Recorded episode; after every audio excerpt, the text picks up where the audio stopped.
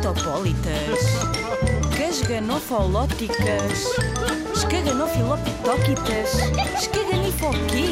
Escaganifobéticas. Ah, escaganifobéticas. Alcunha. Alcunha é o nome que damos a alguém em vez de chamarmos essa pessoa pelo nome próprio. Habitualmente refere-se a uma característica da pessoa. Nem sempre a pessoa gosta muito. E nem sempre uma alcunha é muito simpática. No entanto, às vezes pode ser divertida.